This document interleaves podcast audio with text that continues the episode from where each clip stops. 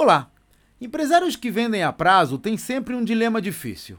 É melhor antecipar os recebíveis e crescer rápido, mas com menos lucro?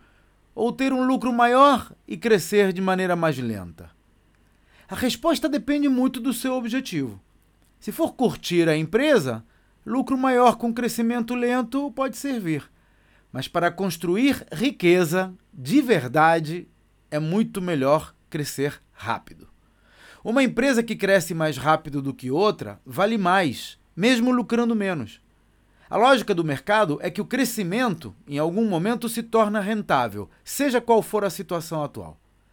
Google e Facebook operaram no vermelho durante anos, mas cresciam a taxas tão assustadoras que o valor da empresa passou do bilhão muito antes de darem lucro. Esse é um dos temas que abordo nos meus treinamentos para ajudar empresários a captar recursos com investidores ou vender as suas empresas por várias vezes o que elas valem hoje. Conheça os detalhes no meu site claudionazajon.com.br. Até a próxima!